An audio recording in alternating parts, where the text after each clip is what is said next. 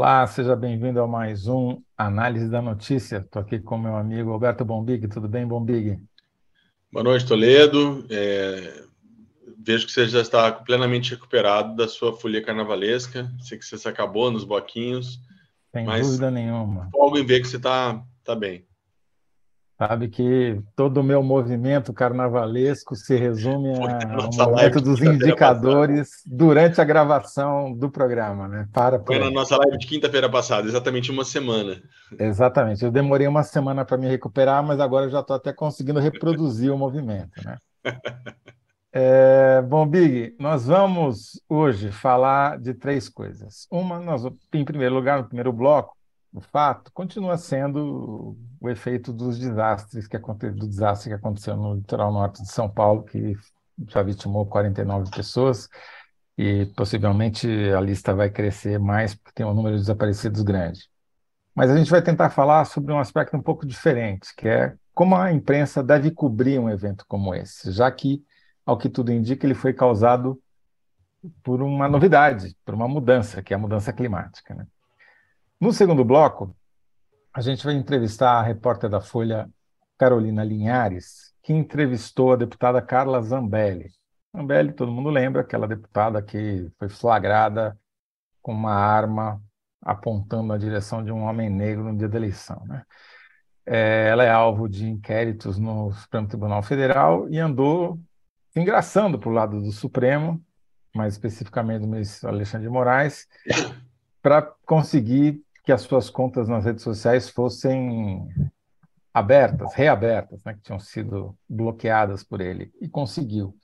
E acabou dando uma entrevista para Carolina, que muita gente interpretou como uma espécie de traição ao Bolsonaro, que ela diz lá em algum determinado momento que Bolsonaro é, deveria voltar ao Brasil.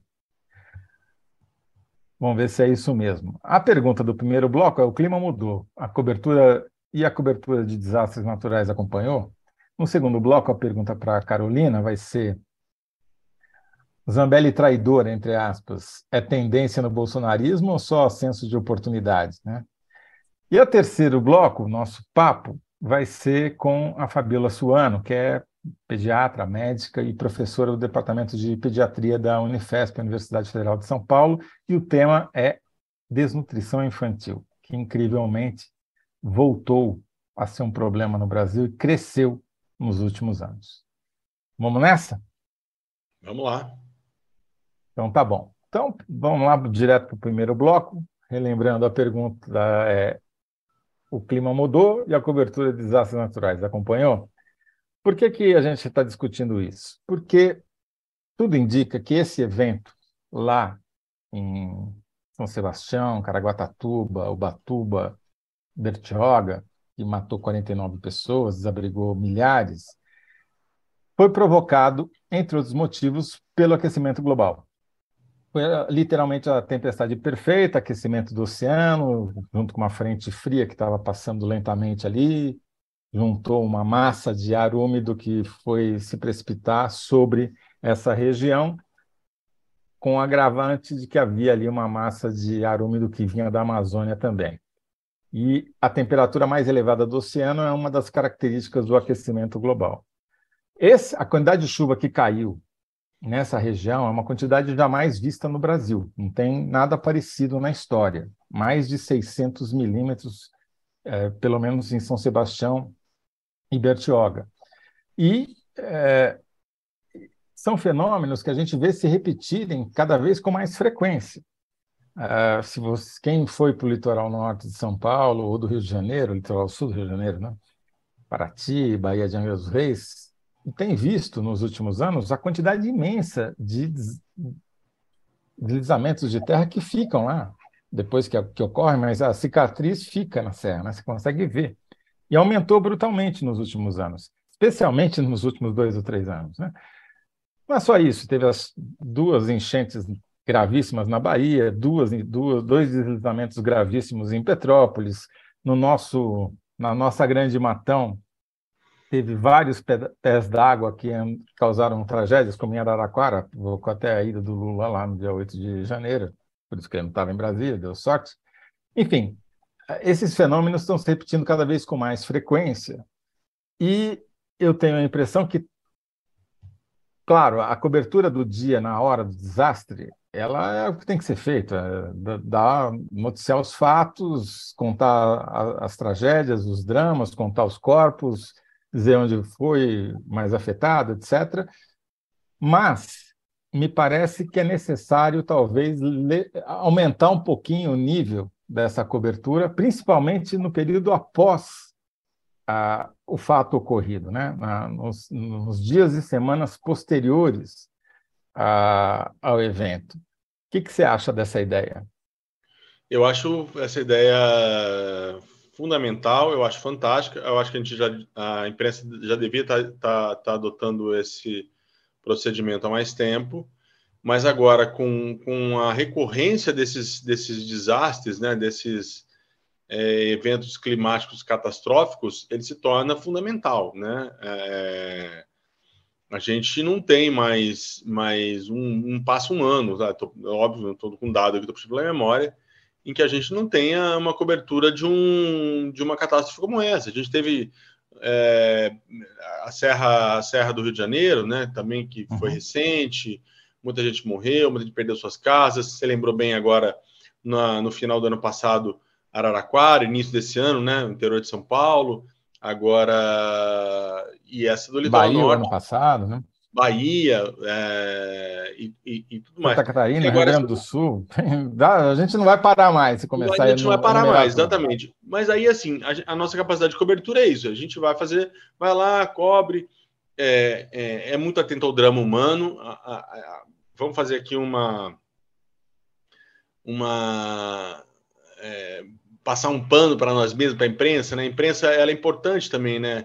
É, muita gente diz, não, esse sensacionalismo, né? Quando vai lá e, e mostra o que aconteceu. Não, ela está cobrindo o drama humano, ela está mostrando o flagelo dessas pessoas é, e como e isso desperta uma rede de solidariedade. Então, é, a gente está tendo doações. Eu acho que esse caso específico do Litoral Norte, ele pega um ponto muito sensível. É, e eu não sei se você concorda comigo, nós não, não, não falamos sobre isso, mas o litoral norte, para a população paulistana, é quase que a praia do paulistano, né? O Guarujá durante muitos anos e agora virou o litoral norte. Para classe média, classe média alta, né? Classe, isso, classe, exato, estou falando desse, desse público, classe média, classe média alta. Então esse drama comove. Então que isso tenha, pelo menos, que sirva, pelo menos, para que a gente possa chamar atenção, porque não adianta, aí daqui a pouco é, tem uma, é, uma estiagem, o sol sobe, todo mundo vai embora e, e a imprensa vira as costas para isso, né? É, é, importante a gente olhar o que está sendo feito e, e, e, em termos de prevenção, em termos de evitar que especulações, desastres e, todas, e, tudo mais é, é, acabem fomentando novas catástrofes, né? novos dramas como esse que foi terrível. E aí eu acho, bom, vale a pena olhar para o que é feito fora do Brasil, como é que essa cobertura é feita em lugares onde até essas catástrofes são mais frequentes, lugares que estão sujeitos a terremoto, que não tem aqui, a furacão, que aqui é raríssimo, a tornado, etc. O, a, tem uma rede internacional de jornalismo investigativo chamada Global Investigative Journalism Network, que produz uma série de documentos assim para os jornalistas se guiarem, ou pelo menos para eles pensarem a respeito do seu trabalho. E eles acabaram de lançar, por coincidência, antes, um pouquinho antes dessa catástrofe do Carnaval aqui no Brasil, um decálogo com 10 perguntas que os jornalistas que vão investigar esse tipo de evento natural desastroso devem se fazer para orientar sua cobertura nos dias subsequentes à tragédia. A primeira pergunta que eles fazem ou seja, que sugerem que o próprio jornalista faça ele mesmo, é onde foi parar o dinheiro do alívio? Onde foi parar o dinheiro das, das vítimas? Chegou nas vítimas? Foi desembolsado todo o valor prometido? Faltou dinheiro? Quantos por cento das vítimas receberam dinheiro? Quantos por cento não receberam? Teve corrupção? Enfim, fazer um acompanhamento que, óbvio, não vai ser no dia, não vai ser na semana seguinte, vai demorar, né? Mas é uma cobertura que eu acho que é importante para não se esquecer, não fazer de conta que esse negócio aconteceu, morreu, enterrou, acabou, né? Outra pergunta que eles fazem, que eu achei, essa daqui de alguma maneira já está presente na cobertura desse desastre no Brasil, que é o desastre foi pior por causa de ações humanas, sejam elas de governantes omissos, sejam elas de especuladores imobiliários, sejam elas das próprias vítimas que é, estavam no lugar errado na hora errada, enfim. Tem como a gente avaliar um impacto da ação humana, principalmente dos governantes e do capital, né? Para saber se o número de mortes poderia ser melhor, ou seja, havia mortes evitáveis que não e que, enfim, acabarão ocorrendo por conta da ação ou da omissão do poder público ou da especulação. Não vou ficar falando das 10 aqui, que senão a gente não vai falar de outro assunto, né? Mas tem vários aspectos interessantes que eles levantam, e um dos que eles é, mencionam, que eu acho que vale a pena até a gente pensar a respeito, é alguém se aproveitou do desastre? Alguém lucrou com o desastre? Alguém recebeu dinheiro por causa do desastre? Seja, não estou me referindo apenas às pessoas que compraram 90 reais o litro de água na é, evitando a demanda. Estou me referindo a, a todo mundo que participa de alguma maneira do caminho do dinheiro até chegar lá. Tem desde gente que aproveita um desastre como esse para aplicar golpes, né? se diz se passa por. Tem inúmeras ah, ONGs fazendo um trabalho super importante ali na região, inclusive foi uma ONG que deu o primeiro atendimento às vítimas lá é, no Saí, na Barra do Saí. Mas há outras que não existem, que as pessoas, no, no Haiti, por exemplo, quando teve terremoto, surgiu um monte de ONG falsa para receber doação internacional. Enfim, é, tem toda uma linha de cobertura que eu acho que vale a pena a gente refletir a respeito para ver se dá para a gente dar um, vou dizer um upgrade para não fazer um anglicismo, mas fazer uma promoção, né? dar um passo além ou um, subir um degrau no nível da nossa cobertura. Totalmente. É, algumas, você mesmo no negócio da água, você já apontou um pouco, né? Óbvio que vai parecer sempre oportunista, né? Tem oportunista em todo lugar, a gente vai falar de outros oportunistas no próximo bloco é, mas é, tem oportunismo, tem, tem, tem gente que, que quer se, se quer lucrar com a tragédia humana. Eu acho que esse roteiro que você está colocando, essas 10 perguntas, elas são fundamentais para a cobertura jornalística. A gente é, não pode ir lá simplesmente e, e fazer nosso trabalho, que é um trabalho difícil. Tivemos colegas que foram, inclusive, agredidos, atacados, isso é um absurdo. Mas entra um ponto, Toledo, né, é, fundamental no que você está falando, a transparência, né? E aí eu sei que você, você é PHD para falar sobre isso no jornalismo brasileiro. Nós temos, e eu vou te devolver a pergunta rapidinho, porque eu sei que a gente está estourando aqui o bloco. Nós temos transparência suficiente no Brasil, né? É, essa palavra tão, tão, tão bonita, né? transparência. Temos, temos transparência tão suficiente para a gente seguir o caminho desse dinheiro, para a gente abrir essas contas, para a gente ver como isso aconteceu? Como então, se dá depois da tragédia? Uh, eu estou tendo uma experiência agora num projeto de investigação, justamente correndo atrás do dinheiro federal, do orçamento federal. Está melhorando muito o acesso em relação ao governo Bolsonaro. Né? A CGU, que é o órgão responsável por dar transparência aos dados públicos no governo federal, está fazendo um bom trabalho lá na página de transparência. Sempre pode melhorar, sempre pode, tem muitas, muitos pedidos de lei de acesso que fazem isso funcionar melhor. Agora, o problema, em geral, é quando você desce para a esfera municipal. Aí o acesso aos dados varia, obviamente, de município para município, e em grande parte deles é muito obscuro, é muito difícil de chegar lá. Então vai depender de como do caminho que esse dinheiro vai fazer. Se o dinheiro for diretamente do governo federal para as vítimas ou para os organismos responsáveis pela reconstrução, Aí dá para seguir. Então, ah, o dinheiro que foi prometido para reconstruir a Rio Santos, a rodovia, que foi soterrada ou que foi embora com a enxurrada, foi gasto? Foi todo o dinheiro prometido saiu? Isso talvez dê para ver. Agora, se o dinheiro foi transferido para a prefeitura de São Sebastião, de Bertioga, de Caraguatatuba, aí a aplicação do dinheiro dá para ir até determinado ponto, mas tem limites. E é justamente essa carência de dados que era usada pelo pessoal do orçamento secreto no Congresso para evitar que houvesse a responsabilização de quem havia mandado o dinheiro para onde. Perfeito. Muito bom. A gente precisa responder a nossa pergunta. A gente fez a pergunta suicida, agora a uhum. gente vai ter que responder em 85 caracteres, né? Eu sempre me arrependo nessa hora aqui. A pergunta, lembrando, é: o clima mudou e a cobertura de desastres naturais acompanhou? Ainda não. não. Você, é, ainda não. Eu acho que essa é uma ótima resposta. Ainda não, precisa melhorar, né? Precisa acho melhorar. que essa é a, a síntese Aí, Marina, conseguimos fazer em menos de 50 caracteres a resposta. Tá Recorde aqui no análise da notícia, tá bom? É, eu vou essa, vamos ver aqui o que, que as pessoas estão falando. Que a gente fez essa pergunta e você sabe. Você também pode mandar a sua resposta e a gente coloca através do chat. A gente coloca, vai escolher a melhor resposta e colocar lá no nosso na nossa enquete, né? Então, Tiago Araújo, ainda estamos trabalhando em ações de emergência em vez de começarmos com ações preventivas. Jorge Damascena, parabéns pelo seu trabalho, sempre deixa a gente informado, obrigado. Cláudia Gil, o momento exige ação imediata, é imprescindível agir de forma preventiva. Rosiana Roxo, desastre no Sudeste dão mais repercussão na mídia. É verdade. É, a Rosiana tem razão. É, seja porque a mídia está concentrada, tem muito mais repórter.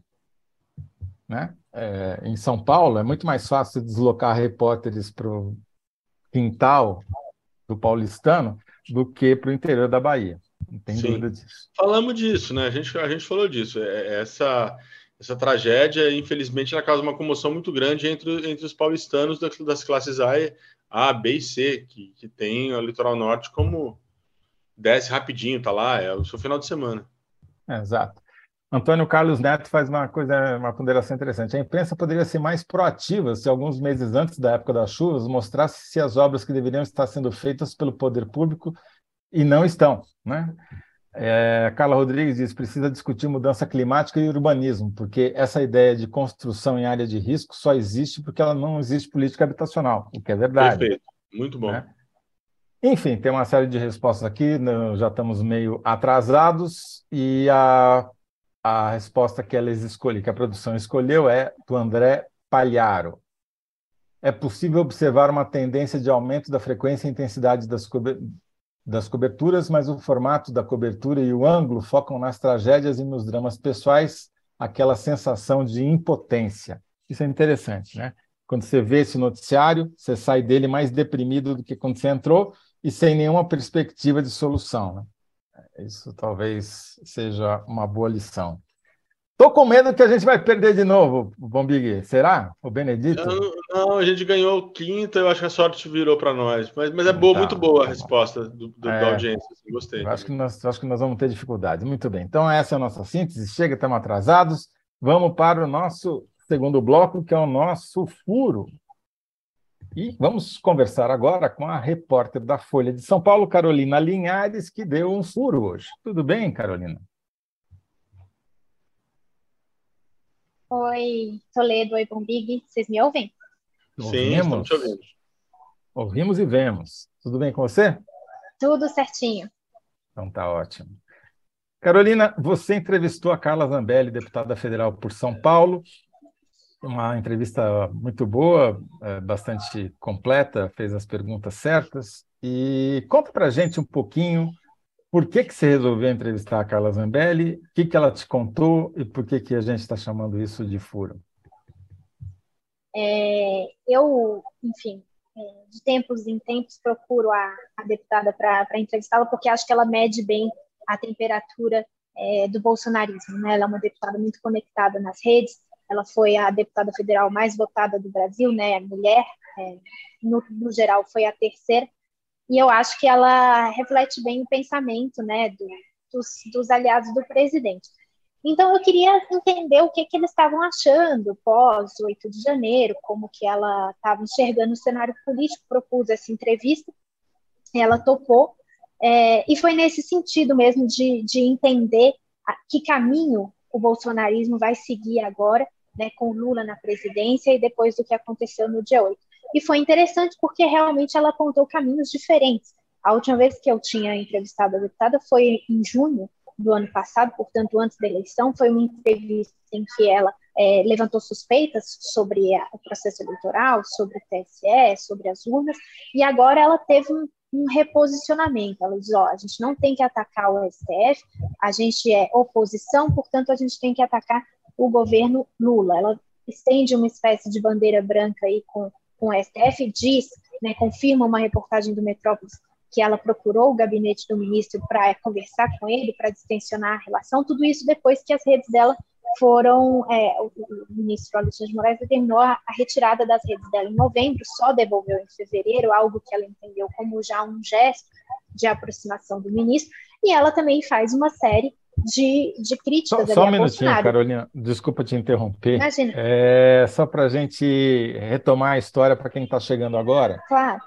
Então, a, a, o Alexandre de Moraes é o grande alvo do bolsonarismo, todo mundo sabe, né? Eles têm até apelido para ele lá, o Xandão, etc, etc. E ele estava mirando as suas armas poderosas contra a deputada, não só porque por causa do problema da, do entrever no dia da eleição, que ela tentou uhum. matar um homem negro, né? ou pelo menos quase ameaçou, é, mas também porque ela fez uma campanha permanente contra o processo eleitoral, colocando em dúvida. De desinformação. A... Exatamente.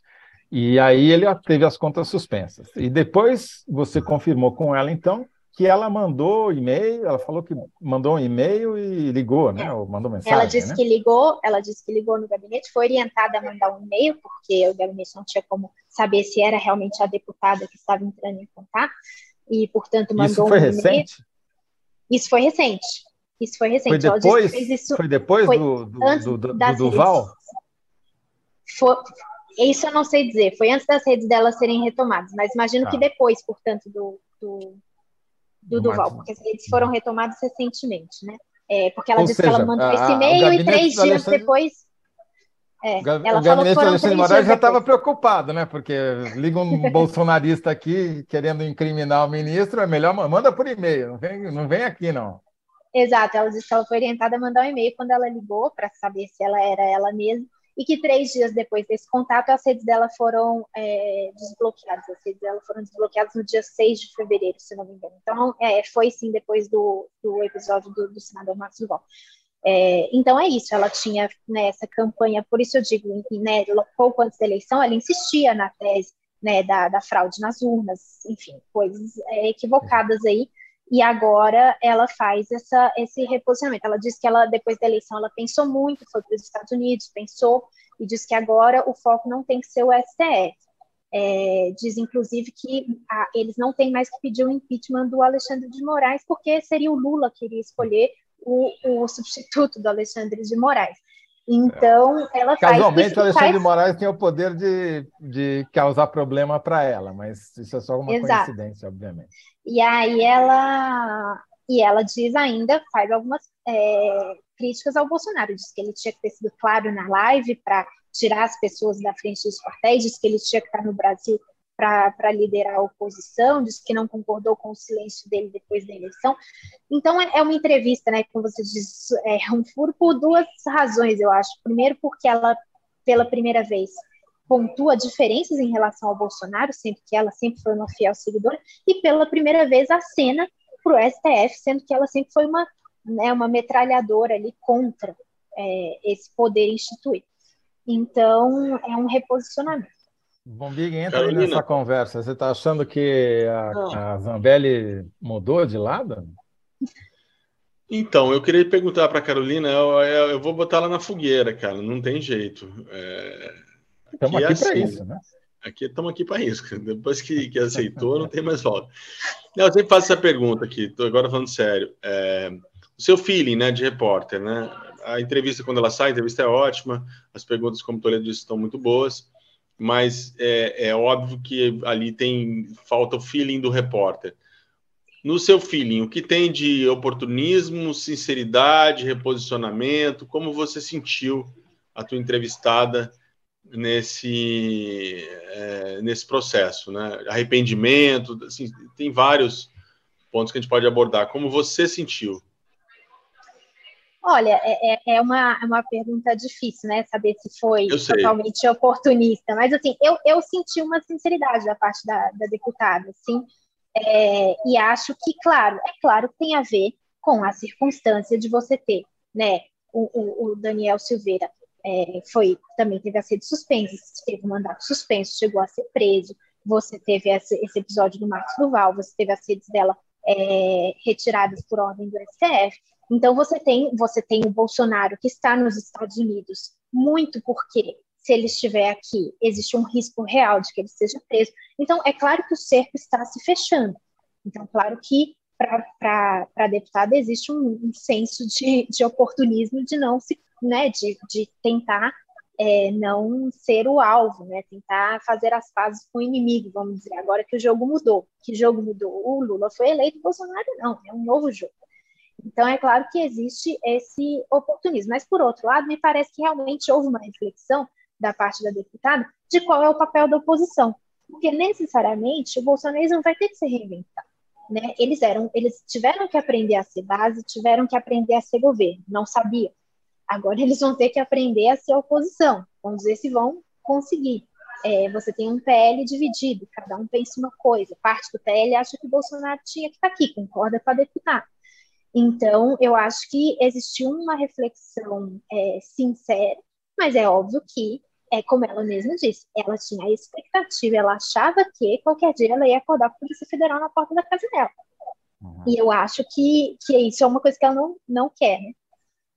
E você acha que ela é uma traidora do bolsonarismo? Né? E, e, eu queria só fazer um comentário aqui. É, deixo essa pergunta para você e faço um comentário que, que é um mandato, né? Ter o um mandato é uma coisa fundamental. O Bolsonaro tinha um mandato até o dia 31 de dezembro do ano passado e era o grande líder de todo mundo. Agora o Bolsonaro não tem mandato, né?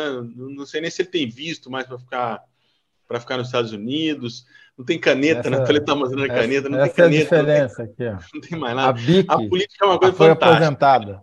É a imagem que o Lula usou recentemente no interior de Sergipe, eu acho, né? É uma roda gigante, né? Ela tem um mandato e ela tentando defender esse mandato. Adorei sua, sua, sua resposta. E eu te pergunto: é, você, você que falou muito bem no início da, da, da, sua fala que ela é um termômetro, né? Que você sempre volta a ela, porque é como botar um termômetro no, no pensamento bolsonarista, né? E isso para nós jornalistas é fundamental. Tomar o pulso, né? Que a gente fala, é tomar o pulso do bolsonarismo. Você acha que esse sentimento é dela ou é um sentimento mais, mais espalhado entre os bolsonaristas? É, Essa é a pergunta. Essa é a pergunta, viu, Carolina? É a pergunta que você vai ter que responder em 85 ah, então caracteres. É, o, é o nosso, porque a pergunta é, é justamente essa: Zambelli traidora, entre aspas, é tendência no bolsonarismo ou só senso de oportunidade? Antes, você vai pensando aí, eu vou te salvar eu vou te dar algumas frases do que o público está falando aqui nos nossos comentários no nosso chat. Então, William Augusto, essa mulher, a Zambelli, não está presa, não estar presa é uma afronta à justiça. Correndo armado em plena luz do dia atrás de um homem desarmado, inaceitável. Tiago Araújo, quem tem consciência tem medo. Viu que a bomba vai estourar, está saindo do barco antes de afundar. Laíra Oliveira, não consigo confiar em Zambelli. André Acioli, Zambelli mais verdadeira que uma nota de três reais. É, Zé Roberto, a Zambelli segue a Gretchen, tem que rebolar. Essa é machista, essa é machista. Ai, meu é, Deus.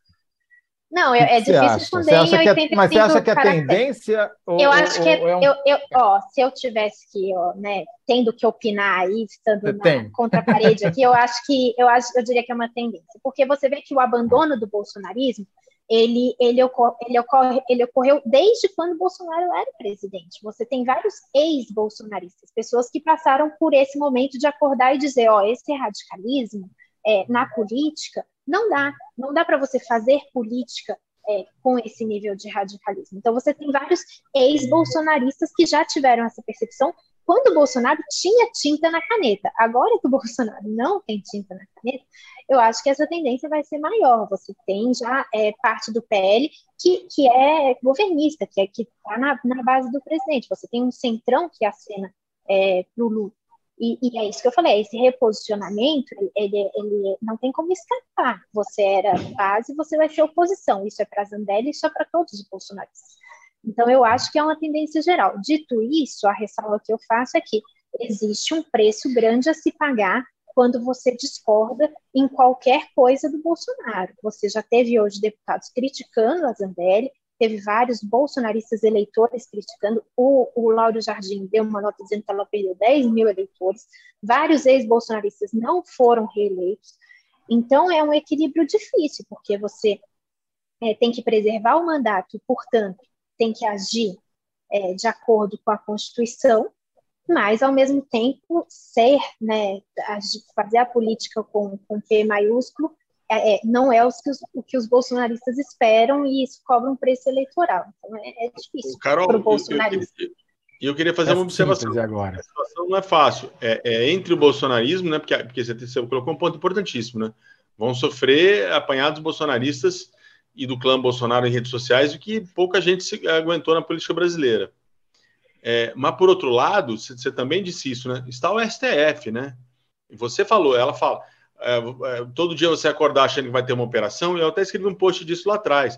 Quando o ministro Alexandre de Moraes dá declarações públicas, como ele deu logo após a operação ali frustrada de Grampialo, e quando o ministro decano Gilmar Mendes fala em Portugal o que falou, né, naquele evento do LID que ele estava lá, é um sinal de alerta para todo mundo. Então, de um lado é as redes sociais bolsonaristas, mas do outro é o STF. Do outro é o STF ficaram numa situação muito difícil. Não vai ser fácil, eu entendo que não vai ser muito fácil a vida desse pessoal daqui para frente, não. É, e, e, vamos ter também, comiss... É, eu, eu, entendo e imagino que a comissão de, de, é, de, ética da Câmara não vai ser mais aquele passapano, né? Como foi para o Eduardo Bolsonaro, que joga o processo lá para frente. Ninguém sabe mais como vai ficar a situação na Câmara. Na, e como não na... foi para o Daniel Silveira, né? Já não foi para o Daniel Silveira, a Câmara. Exato. Então a Câmara não é um refúgio, não, não era um refúgio na época que Bolsonaro era presidente, não vai ser agora. E, e, eu acho que tem uma resposta da Zambelli que resume exatamente isso. Eu pergunto a ela: é, a senhora ia fazer uma visita aos presos, né, do 8 de janeiro, a senhora ia fazer uma excursão de parlamentares, a senhora chegou a fazer? Aí ela responde assim: não, eu marquei isso pressionada pelos meus eleitores. Quer dizer, é isso, de um lado, os eleitores. Mas eu conversei com um deputado experiente que disse que isso soaria como um cabo de guerra com o STF. Então eu desmarquei. Então ela tinha o STF e os eleitores, cada um de um lado. E Muito ela bom. escolheu não não brigar com o STF. É... Carol, título pode ser algo assim, veja. Aí você tem uma chance que nem sempre o repórter tem, né? Que é corrigir o editor antes dele fazer a bobagem, né? Que é o título. Ou seja, Carolina, dois pontos na sua boca, tá? É, Zambelli. Uh, Zambelli se distanciando de Bolsonaro é tendência no bolsonarismo? Olha, de modo bem simplificado, eu diria que sim. Tá. Carolina, dois pontos. Simplificando, vírgula. Carol, mas então, assim, você não acha que ela vai virar a Joyce, não? A Joyce Hasselman, dois. Que é, eu acho, eu acho difícil. E depois ninguém nem lembrou que ela era candidata. É. Eu acho, eu acho que a gente não, não tem como prever o que vai acontecer daqui a quatro anos, né? É, porque a Joyce foi, inclusive, alguns deputados estavam né, um pouco tirando sarro uhum. da Zambelli, hoje dizendo, chamando ela de nova Joyce. É, porque a Joyce era fiel escudeira e, e né, saiu do bolsonarismo e não foi é, reeleita. Eu acho que a, a, a Zambelli é, pode, eventualmente, né, se descolar totalmente, mas eu acho mais difícil. Eu vejo a identidade dela muito ligada ao, ao bolsonarismo. Né? Ela surgiu com, com ele, né? Surgiu em foi eleita em 18 pela primeira vez. Mas eu acho que ela vai, vai ter essa visão crítica, que eu acho que vai ser comum cada vez mais aos deputados, porque eles têm os seus mandatos para preservar. Né? E o Bolsonaro não tem mais dele. Carolina Linhares, muito obrigado, parabéns mais uma vez pela, pelo furo, pela entrevista com a Zambelli. O título que a produção está sugerindo, depois eles vão acertar lá com você para não sair nada errado, mas é Zambelli traidor é tendência no bolsonarismo, mas preço político é alto. Depois você combina lá com eles para ver se é aceitável essa ou não, tá bom? Ainda vamos ver Zambelli votando com o governo. Anotem aí. Tá Obrigada certo. pela oportunidade, Carol. colegas. Obrigada. Tchau, Carol. Tchau. Tchau, tchau. Olha, Bombig, o, o meu medo está se materializando, viu? Estamos tomando uma goleada aí, eu já vi, eu já tá vi. uma goleada, está 59% no público, 41% para a nossa resposta. Mas, enfim, vamos mudar de assunto. Vamos chamar agora a nossa convidada para o nosso papo de hoje, que é a doutora Fabiola Suano, professora da Unifesp, a Universidade Federal do Estado de São Paulo. Tudo bem? Como vai, Tudo professora? bem, boa noite. Muito obrigado por ter atendido o nosso convite vir falar conosco aqui. Eu que agradeço. Eu que agradeço é uma oportunidade importante aí de falar de um tema é, sempre atual. Exatamente. E, e para mim, triste, né? Porque o tema, a pergunta que a gente está propondo aqui para a senhora tentar responder é o que aconteceu com a desnutrição infantil nos últimos anos sob o governo Bolsonaro, né? Mas já olhando os dados, já vou dar um spoiler aqui. Isso daqui, essa, esse convite foi motivado por um comunicado da Sociedade Brasileira de Pediatria, que, é, compilando dados do Sistema Único de Saúde, mostrou que, infelizmente, as internações hospitalares nos hospitais públicos por desnutrição infantil cresceram nos últimos anos, é isso? Exatamente. Elas cresceram e especialmente aí no último ano, 2022, elas atingiram números aí impressionantes, assim, e muito rápido, né? A desnutrição, ela sempre esteve presente, é, por mais que a obesidade andasse junto, a desnutrição esteve presente em alguns locais específicos aí do país em algumas situações, mas especialmente nos últimos anos esse aumento foi muito, muito grande e o resultado final da desnutrição, infelizmente, é quando a criança precisa internar por causa disso, né? Então, você imaginar que uma criança interna por desnutrição é, é, é, uma, é uma desassistência por vários, por vários ângulos que a gente possa olhar, né? Não é só falta de alimento, é a saúde, a educação, a prevenção, são, são muitas falhas ao mesmo tempo. Deixa eu só dar um número aqui para as pessoas terem uma noção do que a gente está falando. É, em 2022, segundo dados do, do SUS, Apenas até novembro, sem computar dezembro, que ainda não fechou, já foram 3.080 internações de menores de um ano de idade. E, para ter uma ideia, estou vendo aqui na série histórica, em 2015, foram 2.336, quer dizer, teve um crescimento aí de 700, quase 700 internações, a gente ainda sem computar dezembro, né? É, isso daí está associado exclusivamente ao problema da pandemia, em que faltou dinheiro, faltou alimento, as pessoas voltaram a cozinhar com lenha, etc. Ou é um problema mais fundo que tem a ver com outros, outras políticas públicas?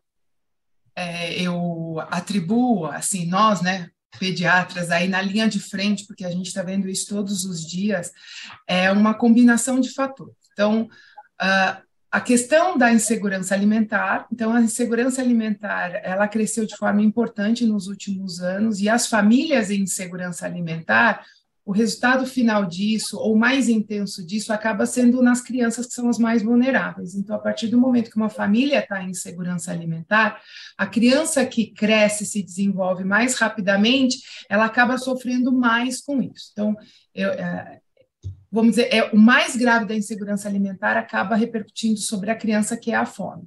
Segunda coisa é que o sistema de saúde, que é um sistema único de saúde, que é um, um, um grande ganho, né, um, algo que é extremamente importante na nossa população, na população brasileira, ele sofreu várias rupturas, e não foi só por causa da pandemia. É, isso já vem acontecendo, especialmente pelo baixo financiamento aí, que acabou uh, trazendo uma série de problemas nos últimos anos, inclusive da desvalorização do Sistema Único de Saúde em alguns aspectos, especialmente preventivos. Terceira coisa que eu acho muito importante ficar claro quando a gente vê a questão da vacinação, né? Um grande, um, uma grande, um grande troféu brasileiro é sempre foi a questão da vacinação para as crianças, e hoje a gente vê um percentual enorme de crianças sem o seu calendário vacinal em dia, então muito suscetível a doenças infecto-contagiosas, e a desnutrição ela acaba fazendo um ciclo. A criança desnutre, adoece mais, pega mais infecção, desnutre mais. Né? Então, é, é um conjunto de fatores. É, isso já aconteceu, obviamente, a pandemia piorou isso, mas sem dúvida nenhuma, não foi apenas a pandemia, não. É uma série de fatores reunidos que acaba culminando com o retorno do mapa da fome do Brasil e tantas coisas que, infelizmente, a gente não gostaria de, de ver novamente. Doutora... Vou convidar o Bombig para entrar nessa conversa aí, Bombig, só, só para te dar um dado que pode te ajudar. Foram 3 mil internações de crianças com menos de um ano, houve mais 1.055 de crianças de 1 a 4. Se somar tudo aqui, vai dar uma, mais de 5 mil crianças internadas por desnutrição. Eu tenho até curiosidade depois que a senhora explique para a gente quais são os sintomas que essas crianças apresentam, qual é o quadro, ia... o que, vocês veem? Né? Eu ia fazer essa pergunta. Eu queria que a doutora falasse o que é uma insegurança alimentar. Muita gente que está nos acompanhando, por sorte, por, por, mérito, por competência, sei lá o quê, não, não, não, não tem esse problema. É, consegue ter um prato de comida de manhã, à tarde, à noite para uma criança. É, o, o, que, que, o que, que é uma insegurança alimentar? Como, como uma criança chega num quadro desse e quais são os sintomas? A insegurança alimentar é a sensação, né? Tem um questionário para isso bem interessante, inclusive que mostrou que no ano passado 33 milhões de pessoas no Brasil estavam em insegurança alimentar. É você não ter acesso, não ter certeza que vai ter acesso no dia seguinte aos alimentos que você costumava ou costuma consumir. Isso é o grau inicial ela vai uh, se agravando, então é um indivíduo que amanhã não sabe se vai ter o que comer, e o resultado final disso é um indivíduo que não, não tem o alimento necessário para si e para sua família. Então, o, o resultado final da insegurança alimentar é a fome. Quando você pensa na fome em crianças, a ponto delas não conseguirem ingerir os alimentos para continuar crescendo e se desenvolvendo, pelo contrário, elas consomem as suas reservas e aí acabam emagrecendo, né, aquele aspecto, né, da fome, da desnutrição grave que a gente diz né, que diz na criança, que ela aquela criança que perde o aspecto até de criança, ela consome as suas reservas, ela perde a gordura, a musculatura e acaba não conseguindo mais nem crescer, nem se desenvolver e até brincar, fazer as coisas do seu dia a dia, até a ponto de precisar internar para se recuperar, esse é o grau máximo aí do que a gente vai chamar de, de, de insegurança alimentar, fome e desnutrição, levando à hospitalização. Se, pra, se tem 5 mil internações no ano, como você disse, o grau máximo, é, quantas crianças estão no grau imediatamente anterior ou nos graus anteriores? A gente está falando assim, cara, não vou pedir um número preciso, mas em ordem de grandeza, a gente está falando de alguns milhares, dezenas de milhares? Qual que é a escala do problema? Sem dúvida nenhuma, a gente está falando de dezenas de milhares nesse sentido, né? Porque a, a, criança, ela não, não dorme bem nutrida e acorda mal nutrida, é um processo.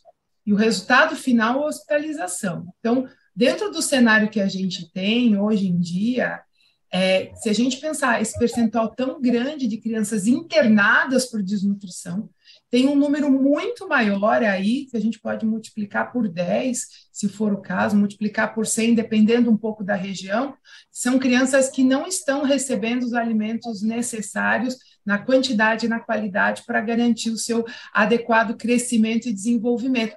Especialmente crianças jovens, né? O que é muito preocupante porque a criança, especialmente essas pequenas, você citou os menores de um ano, o cérebro está em franco desenvolvimento, o crescimento acontecendo de forma plena. É um momento onde um bom ambiente, uma boa alimentação forma um indivíduo com mais saúde, não só para agora, como para o futuro. E um mau momento, um mau ambiente, uma má nutrição e a desnutrição pode ter repercussões não só para agora, como também mais para frente. E, doutora, em termos de políticas públicas, o que, que pode ser feito imediatamente para a gente reverter esse quadro? Primeiro, reconhecer que ele existe. Eu acho que esse é um reconhecimento de que ele existe é o primeiro sinal, é a gente poder falar sobre isso, é a gente poder trazer na imprensa, nas sociedades científicas e trazer, inclusive, o próprio governo reconhecer que isso existe, como a gente tem visto isso no último, no último ano, porque a gente precisa reconstruir algumas coisas e precisa construir outras para que isso não se repita. Então, assim, a forte reconstrução do Sistema Único de Saúde, com melhor investimento e um olhar ampliado de que a criança é, é uma prioridade. E a desnutrição ela é um resultado de uma sociedade que se, se desvinculou e se descuidou em vários aspectos em relação ao cuidado da criança. Então, Sistema Único de Saúde sólido, as políticas públicas de acesso a alimentos saudáveis, a aleitamento materno, as questões ligadas a, re, a, reincentivo à imunização, que é aí uma estratégia fundamental que garante a saúde da criança em curto e longo prazo, o acesso às creches e escolas, né? Muitas vezes as crianças muito vulneráveis, elas na escola elas estão protegidas em relação ao ambiente, inclusive a receber o alimento, né? A, a merenda escolar aí como um grande acesso nesse sentido, e também o reforço, a, a importância de que a gente tenha leitos para tratar essas crianças e que tenha um sistema de saúde que receba essas crianças após a alta hospitalar com investimento, com reabilitação, para que elas não voltem a internar. Né? Então, Eu queria que... detalhar esse que você acabou de falar. A senhora disse, então, a, a criança vai lá é internada com um quadro que a senhora descreveu, a, até a aparência, né, perda de massa muscular, de gordura, etc., com infecções, doenças oportunistas que aparecem essa criança, ela é tratável, assim, com sucesso? Ela consegue se recuperar plenamente ou ela fica com sequelas? Essa é uma pergunta muito importante, porque a criança, ela tem o que uma coisa que a gente chama de plasticidade. Ela consegue se recuperar praticamente plenamente especialmente quando a questão é, é, a desnutrição e a infecção, né? Ela não tem outra doença de base. Então, essa criança que hospitaliza, se ela for tratada de forma adequada, e aí eu queria lembrar que o tratamento não é só ganhar peso, ou recuperar o peso, ou voltar a se alimentar normalmente. É inclusive que as famílias tenham o apoio necessário para receber essas crianças em casa depois, para que elas sejam submetidas ao que a gente chama de reabilitação, fisioterapia, terapia ocupacional, a, a fonoterapia, para recuperar o seu desenvolvimento como um todo, elas conseguem fazer rapidamente uma recuperação muito maior do que seríamos nós, os adultos. Então, esse investimento e esse cuidado dentro e fora do hospital, para evitar a rehospitalização. Porque na, no hospital a criança vai acabar recebendo o que precisa, mas e o olhar da alta? Para onde ela vai, como ela vai, e em que ambiente ela vai conseguir dar seguimento ao seu tratamento é fundamental e é um, é um compromisso de todos nós e, e muito, tem que ser muito uma responsabilidade do governo mesmo que essas políticas sejam integradas. Como é que é feito esse. Isso é muito importante que a senhora falou. Quer dizer, não basta o atendimento hospitalar, é vital, claro, que senão a criança vai a óbito, mas consegue recuperar ali, dar tudo que ela precisa, daí vai para casa. Daí tem que continuar o tratamento em casa e é um, é um atendimento, então já deu a pista aí, que é, não é uma coisa só, são vários especialistas diferentes, dando vários tipos de atenção diferentes. Quem faz isso? É, são, é médico da família? Quais são as equipes envolvidas num trabalho como esse? Quando a gente fala da recuperação do desnutrido, existem aí uma série de, de protocolos assistenciais bem conhecidos, assim, ou vamos dizer bem conhecidos ou conhecidos. Então, o início do tratamento se faz no hospital, tratando as infecções, iniciando a recuperação nutricional, e depois essa criança tem que ir para a atenção básica. A atenção básica, o médico de família, o pediatra, o, enfermeiro e toda a rede que abraça a atenção básica, ela recebe essa criança e a sua família para dar continuidade nesse tratamento. Obviamente que isso não é só uma questão médica, né? Eu, eu reforço essa questão. Então, quando ela volta para um ambiente de vulnerabilidade, é importante que eu tenha que tenha apoio para que essa família receba essa criança, que eu tenha, por exemplo, a possibilidade de colocá-la algum período na creche para que esses cuidados sejam mais intensivos e que ela continue ou faça uma recuperação plena, inclusive do seu desenvolvimento, das suas aquisições motoras. Então, é, é uma rede integrada ela está disponível. O que a gente precisa é ter esse olhar, essa preocupação, não só durante a hospitalização, mas após também, treinando, capacitando as equipes e trazendo isso como uma prioridade dentro da atenção básica, do que a gente chama de atenção primária é, a saúde dessas famílias. Doutora, a senhora falou da, da, importância da creche, da importância da escola, eu queria entrar numa questão que é o assistencialismo, né?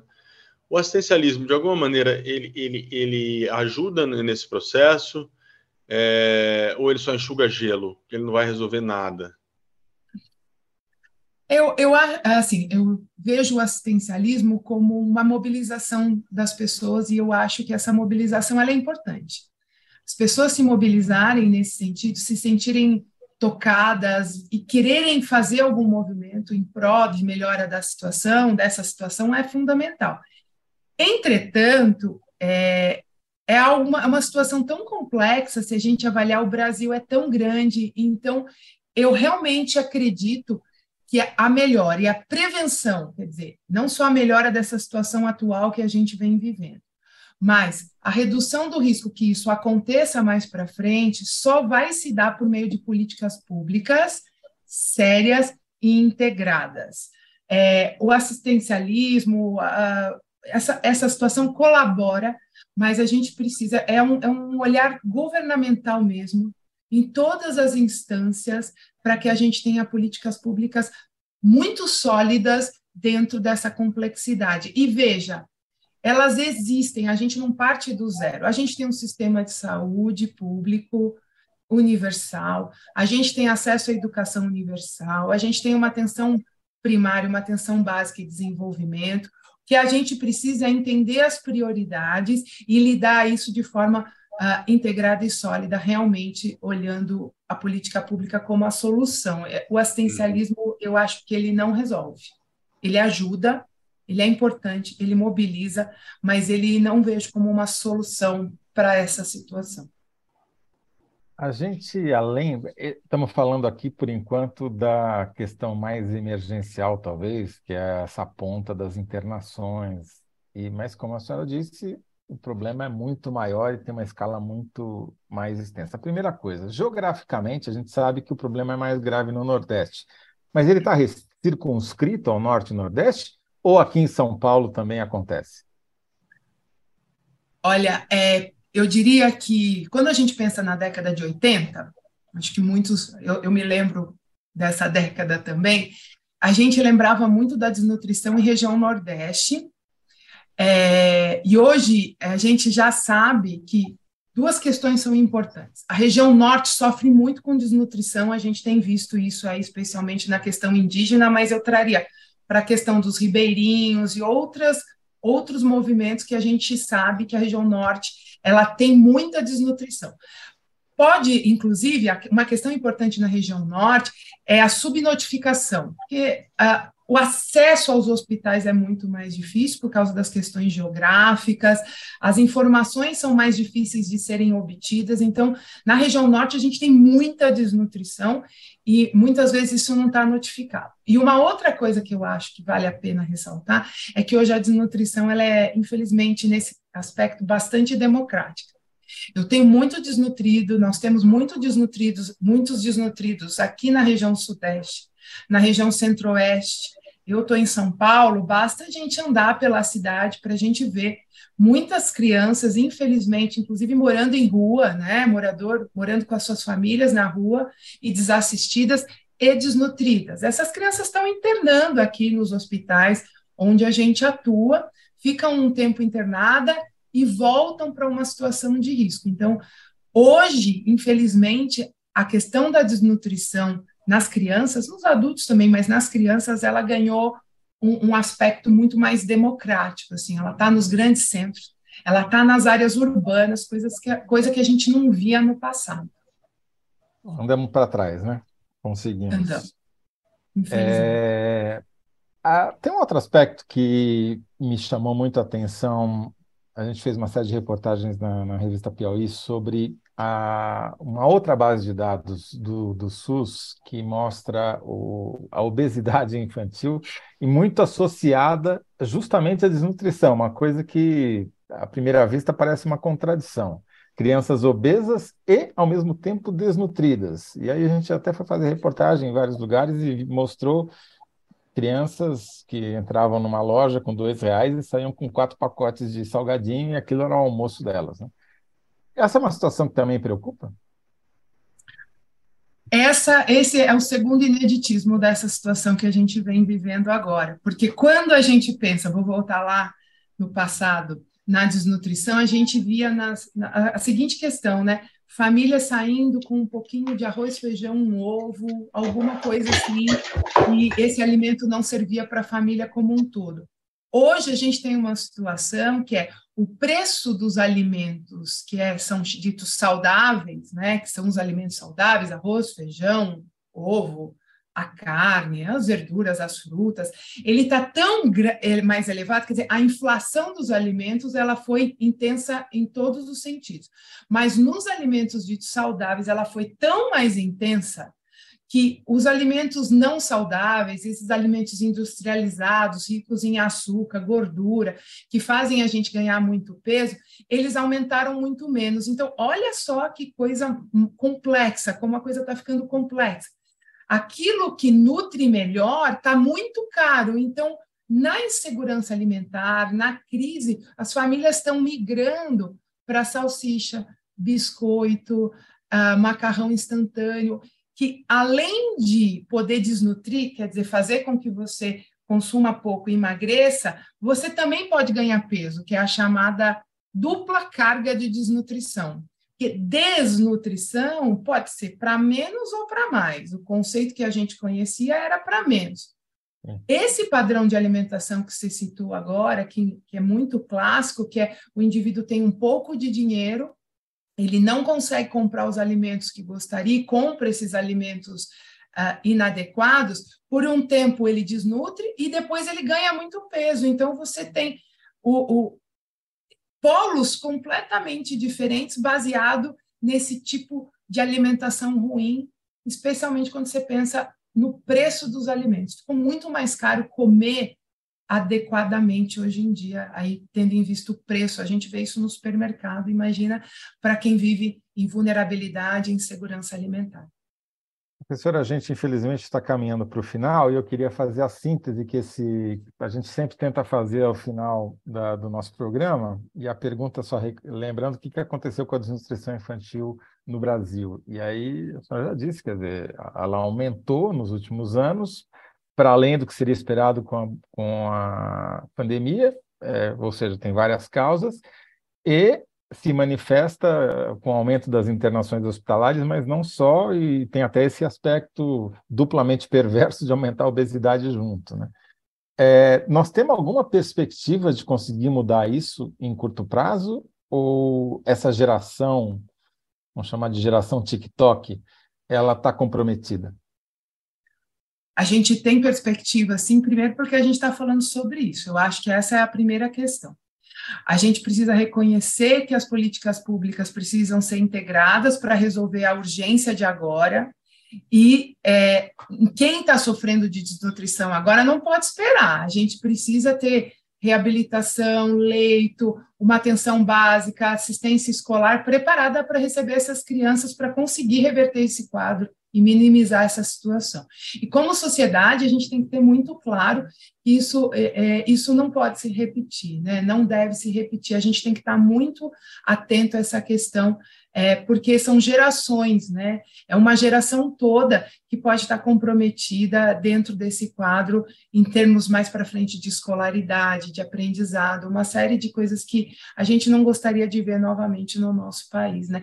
É, a gente demora décadas para melhorar e a gente pode piorar rapidamente. A gente, como sociedade, tem que ficar muito, muito atento a essas disrupturas, essa destruição do que a gente considera que é promoção de saúde.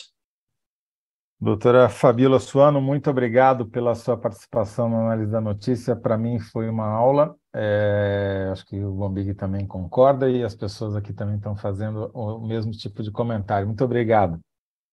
Eu agradeço muito, muito. É, foi um prazer aqui falar com vocês. Esse assunto é algo que, que a gente não pode esquecer. É verdade. Muito importante mesmo. Muito obrigado.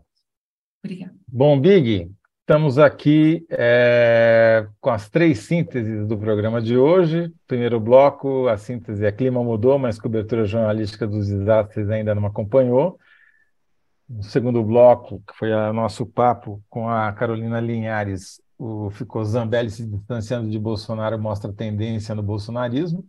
E agora, no terceiro bloco, a entrevista com a professora Fabíola Suano, da Unifesp, desnutrição infantil cresceu nos últimos anos, além do esperado pela pandemia. E, veja só, teve um empate técnico no nosso, na nossa enquete, Bombig. Fato inédito aqui, ó. Mas, na verdade, a gente perdeu. Deu 50 a 49. No arredondamento, devia dar 50 a 50, né? mas no arredondamento acabou ficando 50 a 49. Foi uma vitória, uma derrota suada, a gente recuperou no final mas perdemos. Ou não, isso é urnas, é urna eletrônica, é fraudado isso aí. Isso aí. É, talvez a participação da Zambelli no programa, mesmo que indiretamente, explique esse resultado, né? Bom, Big, muito obrigado mais uma vez aí pela sua participação. A gente volta na terça-feira às 19 horas. Obrigado, um abração para todo mundo. Tchau, tchau.